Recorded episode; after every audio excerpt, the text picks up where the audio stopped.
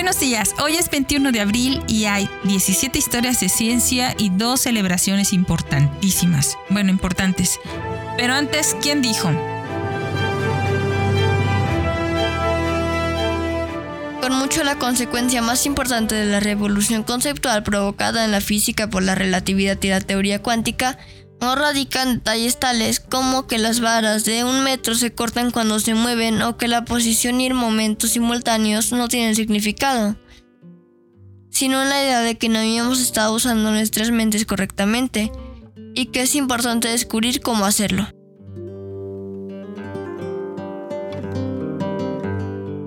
Hoy 21 de abril se conmemoran 106 años de la gesta heroica de la defensa del puerto de Veracruz, en donde cadetes de la heroica Escuela Naval Militar y el pueblo veracruzano defendieron nuestro país en la invasión estadounidense con entrega y heroísmo.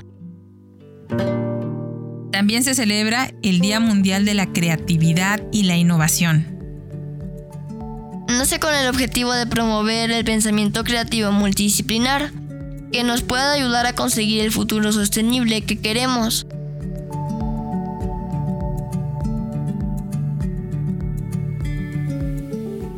Historia de ciencia número 1. Historia desconocida. Hatshepsut. Nombre que significa la más importante de las damas nobles, nació entre 1507 y 1458 a.C. en la dinastía de Egipto fue la segunda faraona históricamente confirmada después de Sobekneferu. Ella subió al trono de Egipto en 1478 como la esposa principal de Tutmosis II. Aunque fue retratada como un hombre en sus estatuas, a menudo le daban un guiño a su físico femenino al hacer su cintura más estrecha. Experta en ciencias políticas, es considerada como una de las faraones más grandes de Egipto. Trajo gran riqueza y arte a su tierra patrocinó expediciones comerciales muy exitosas a Egipto y aseguró su legado construyendo estructuras que aún se mantienen en pie.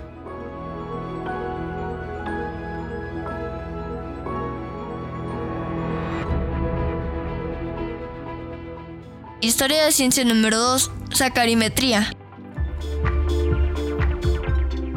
Jean-Baptiste Biot nació el 21 de abril de 1774, físico y matemático francés que junto con Félix Savart desarrolló la ley Biot-Savart, según la cual la intensidad del campo magnético producido por el flujo de corriente a través de un cable varía inversamente con la distancia desde el cable. Trabajó en astronomía, elasticidad, calor, óptica, electricidad y magnetismo. En matemáticas puras contribuyó a la geometría. En 1804 hizo un ascenso en globo aerostático de 5 kilómetros de altura con Joseph Gay-Lussac para investigar la atmósfera. En 1806 acompañó a Francois Arago a España para completar allí un trabajo anterior a medida del arco meridiano. Biot descubrió la actividad óptica en 1815 la capacidad de una sustancia para rotar el plano de polarización de la luz, lo que sentó las bases para la sacarimetría, una técnica útil para analizar soluciones de azúcar.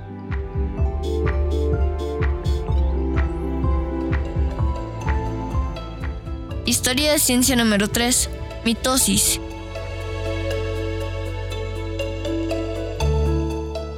Walter Fleming nació el 21 de abril de 1843, anatomista alemán que fue el primero en observar y describir sistemáticamente el comportamiento de los cromosomas en el núcleo celular durante la división celular normal, mitosis, término que acuñó en 1882. Así, fue uno de los fundadores de la citogenética como rama de la ciencia para estudiar los cromosomas, el material hereditario de la célula. Fleming acuñó otros términos como espirama, aster, cromatina, acromatina, fases monocéntricas y dicéntricas. La cromatina proviene del griego croma, que significa color, y se refiere a ciertos fragmentos del núcleo de la célula que toman un color fuerte debido a los tintes que usaba durante el estudio con microscopio. Fleming no conocía el trabajo de Mendel, por lo que pasaron 20 años antes de que se comprendieran las implicaciones genéticas. Los cromosomas formados a partir de la cromatina fueron nombrados en 1888 por Baldeyer Hart.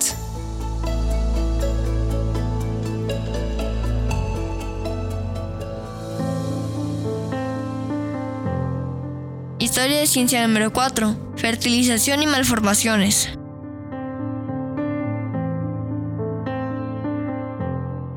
Oscar Wilhelm August Herwig nació el 21 de abril de 1849, embriólogo y citólogo alemán que realizó un extenso trabajo sobre la transmisión nuclear de la herencia.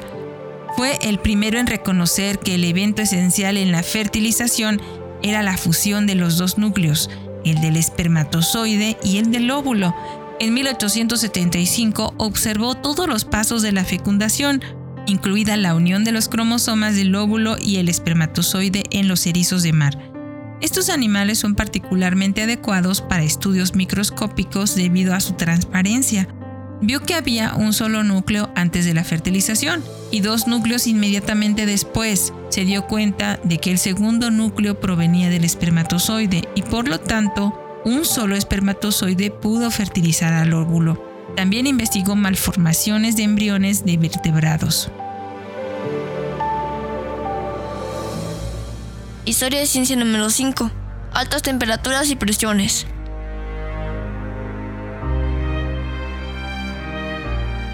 Percy Williams Bridgman nació el 21 de abril de 1882, físico experimental estadounidense conocido por sus estudios en materiales a altas temperaturas y presiones.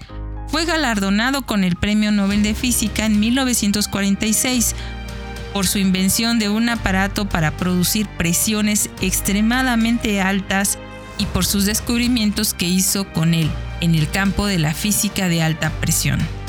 Fue el primer físico de Harvard en recibir un premio Nobel de Física. En 1908 inició su primer trabajo experimental con altas presiones estáticas de unas 6.500 atmósferas. Finalmente alcanzó 400.000 atmósferas. Durante sus estudios de los cambios de fase de los sólidos bajo presión, descubrió varias formas de hielo de alta presión. Bridgman también escribió elocuentes artículos sobre sus asuntos de interés general en la física de su época, algunos de divulgación.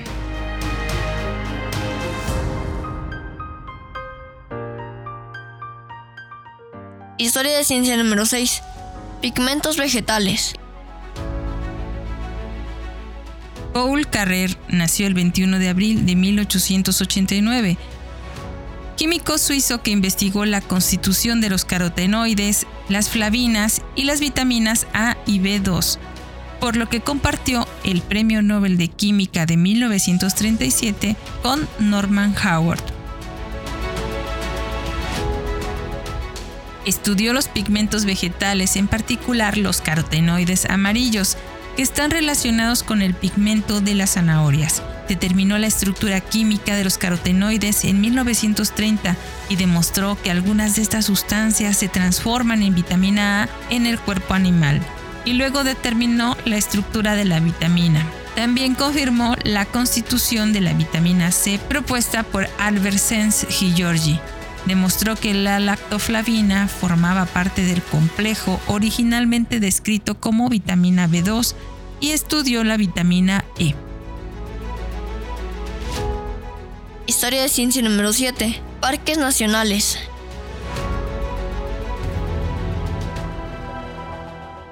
John Muir nació el 21 de abril de 1838. Naturalista, agricultor, explorador, escritor y conservacionista escocés-estadounidense que defendió el establecimiento de los parques nacionales Sequoia y Yosemite en California. Como inventor esculpió relojes y mecanismos curiosos pero prácticos como un dispositivo que lo levantaba de la cama antes del amanecer. Viajó mucho por los Estados Unidos a partir de 1867 y en sus últimos años escribió como 300 artículos y 10 libros importantes que narraban estos viajes, principalmente su amada Sierra Nevada, donde exponía su filosofía naturalista inspirada en Thoreau. Muir llamó la atención sobre la devastación de los prados y bosques de montaña por parte de las ovejas y el ganado, lo que lo llevó a desempeñar su papel como padre del sistema de parques nacionales, que gradualmente trascendió de Estados Unidos al resto del mundo.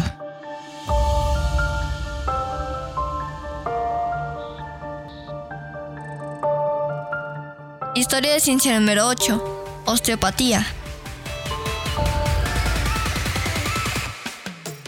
Herbert Atkinson Baker nació el 21 de abril de 1869, osteópata y cirujano inglés que trató el dolor de rodilla y los problemas del cartílago en deportistas de élite y en el público en general. Baker trató pacientes en su yate en Channel Island y sostuvo que una operación de cartílago de la rodilla era innecesaria en una proporción muy grande de casos y afirmó que la terapia manual era suficiente.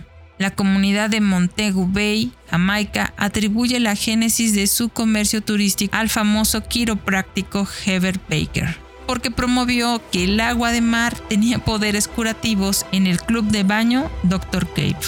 Tal lugar había sido donado a la ciudad en 1906 para ese propósito por el excéntrico médico Dr. Alexander McCarthy.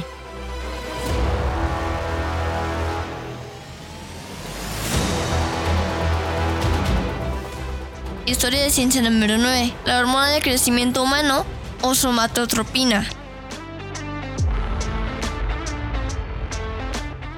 Chao Haoli nació el 21 de abril de 1913.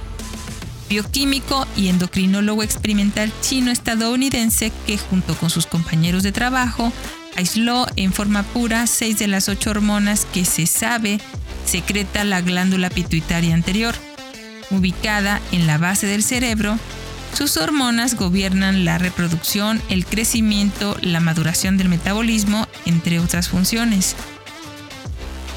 Entre las hormonas que Lee aisló se encuentra la hormona adrenocorticotrópica y el refuerzo suprarrenal, que se usa en el tratamiento de la artritis, y la hormona de crecimiento humano o somatotropina, que es vital para el crecimiento, también descubrió la beta-endorfina, un analgésico secretado naturalmente, esto en 1976, y fue el primero en sintetizar el factor de crecimiento 1 de la insulina, que promueve el crecimiento de cartílagos y huesos.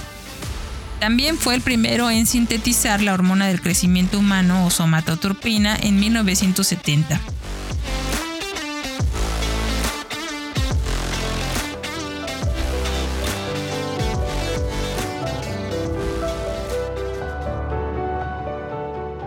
Historia de ciencia número 10. Tragedia de los comunes.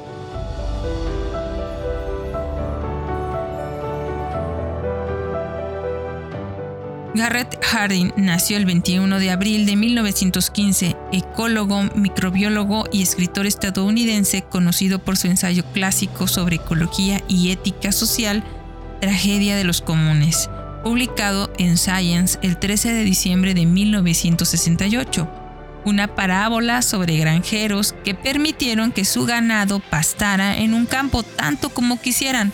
Cuando uno actuó en su propio interés y el campo fue destruido, extendió la idea del interés propio más allá del individuo a los hogares, pueblos, empresas o naciones. Su concepto de los comunes incluye ecosistemas, ríos, océanos, organismos o recursos minerales, con acciones como la sobrepesca, la deforestación y las emisiones de gases de efecto invernadero. Concluyó que la Tierra también sería destruida por la superpoblación. Harding fue miembro fundador del Planet Parenthood. Murió por suicidio cuando su salud era delicada. Lo que llamó la atención de la teoría de Harding es el daño que las acciones inocentes pueden llegar a provocar. Los individuos podemos infligir daño al medio ambiente. También su primera ley de la ecología humana. Nunca podremos hacer simplemente una cosa. Cualquier intrusión en la naturaleza tiene numerosos efectos, muchos de los cuales son impredecibles. Está incluido en la lista del Southern Poverty Law Center como nacionalista blanco, cuyas publicaciones eran francas en su racismo y etnonacionalismo cuasi fascista. En contraposición, Elinor Ostrom, científica que ganó el premio Nobel en el 2009 al demostrar que Jardín no estaba describiendo un bien común, sino algo que no está gestionado, en realidad un fondo común no regulado. En su ideología, Harding solo vio el recurso y su condición de sin dueño, y no vio a la comunidad y al gobierno de facto que organizaba la práctica real. Ostrom expuso la muy frecuente presencia y eficacia en la vida real de estos últimos.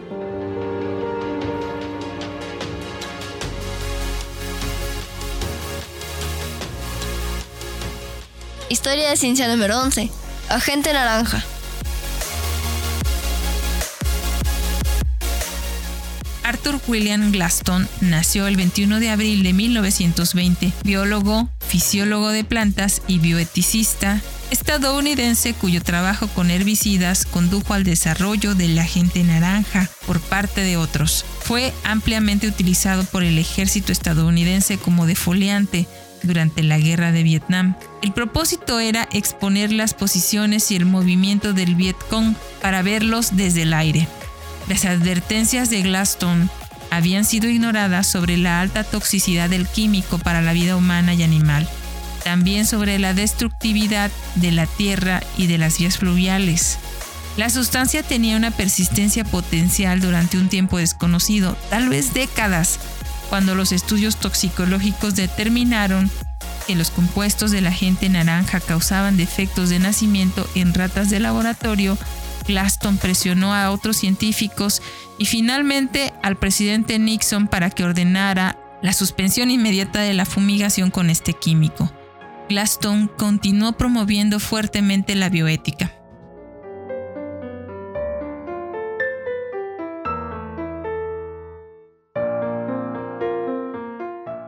Historia de ciencia número 13. La conjetura de Poincaré resuelta.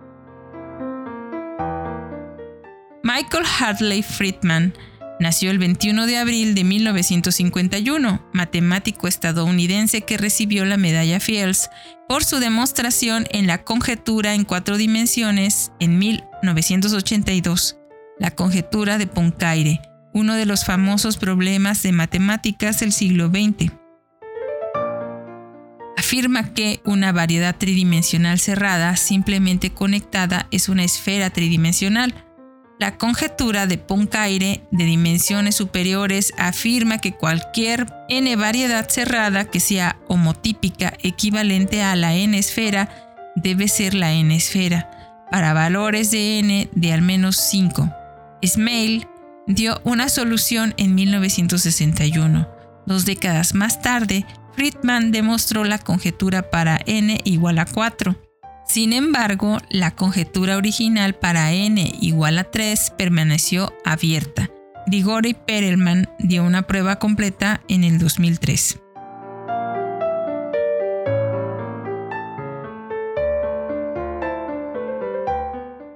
Historia de ciencia número 14. Apolo 16.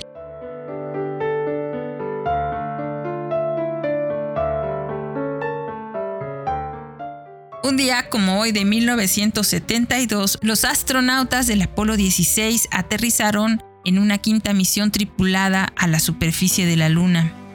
El módulo lunar Orión, con John Young y Charles Tuque, se establecieron en las tierras altas lunares centrales para explorar un terreno diferente al que habían visto los astronautas anteriores. La tripulación viajó casi 27 kilómetros utilizando su vehículo lunar, Desplegaron o realizaron nueve experimentos, recolectaron muestras de material lunar en 11 sitios y tomaron fotografías. Los dos permanecieron durante 71 horas en la superficie lunar antes de regresar el 24 de abril. Thomas K. Mattingly permaneció en órbita como piloto del módulo de comando Casper. Se había lanzado el 16 de abril de 1972 desde el Centro Espacial Kennedy y llegaron a la Tierra nuevamente el 27 de abril.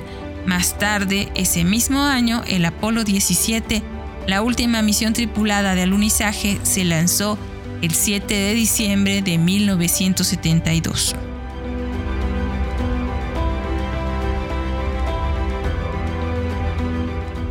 Historia de ciencia número 15. dióxido de carbono y la creación, sentidos opuestos. Un día como hoy del 2020, una investigación informa que para finales del siglo XXI las personas que sobrevivan estarán expuestas a niveles evitables de CO2 en interiores de hasta 1.400 partículas por millón, que sería el triple de la cantidad que se experimenta actualmente al aire libre, y según los autores, esta situación reducirá la capacidad de decisión básica de los seres humanos y la capacidad de creación en un 25% y el pensamiento estratégico complejo en alrededor del 50%. Una situación grave, ojalá podamos hacer algo para evitarlo.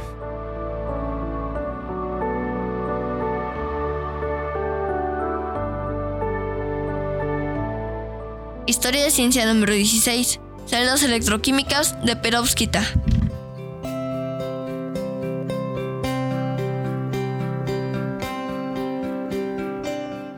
Día como hoy, también del 2020, se informa sobre el desarrollo de celdas electroquímicas de perovskita, que pueden convertir de manera eficiente la electricidad y el agua en hidrógeno y viceversa.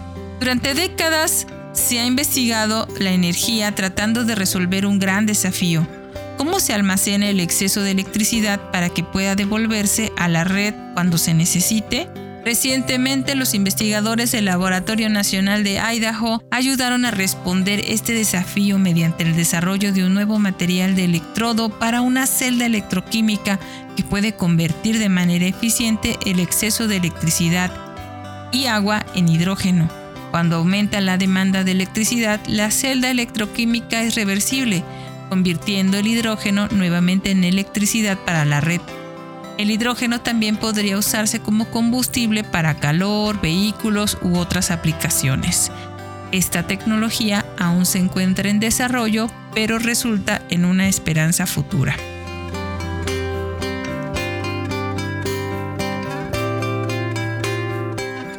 Historia de ciencia número 17. Un arbusto enano inusual en Namibia.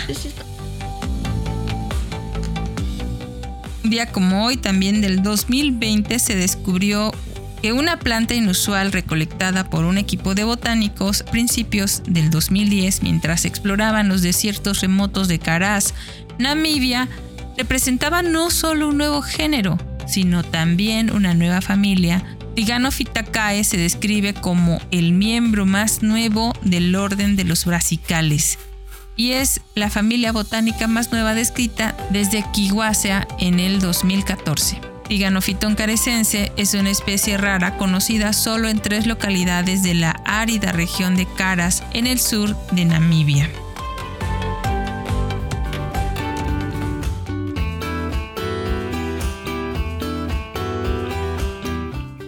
Cada año, en los días como hoy, podemos observar a las estrellas líridas, se pueden ver con mayor claridad y en su máximo esplendor entre las primeras horas del 22 de abril. Las líridas de abril son una lluvia de meteoritos que regularmente se pueden ver entre el 16 y el 26 de abril de cada año. El radiante de la lluvia de meteoritos se encuentra en la constelación Lira, cerca de su estrella más brillante Vega. El pico de la lluvia es típicamente alrededor del 22 de abril de cada año para este día podrás ver hasta 18 meteoritos por hora. Para ver la lluvia de estrellas, búscate un sitio con el cielo oscuro, sin tanta luz ambiental, y procura estar pendiente desde la noche y en las primeras horas del 22 de abril y hasta cerca de alrededor del 26 de abril. Que las disfrutes.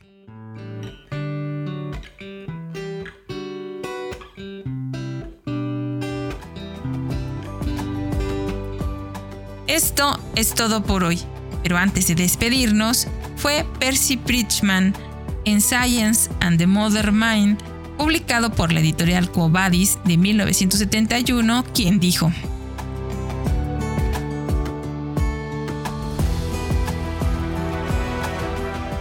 con mucho la consecuencia más importante de la revolución conceptual provocada en la física por la relatividad y la teoría cuántica no radican detalles tales como que las varas de un metro se cortan cuando se mueven o que la posición y el momento simultáneos no tienen significado, sino en la idea de que no habíamos estado usando nuestras mentes correctamente y que es importante descubrir cómo hacerlo.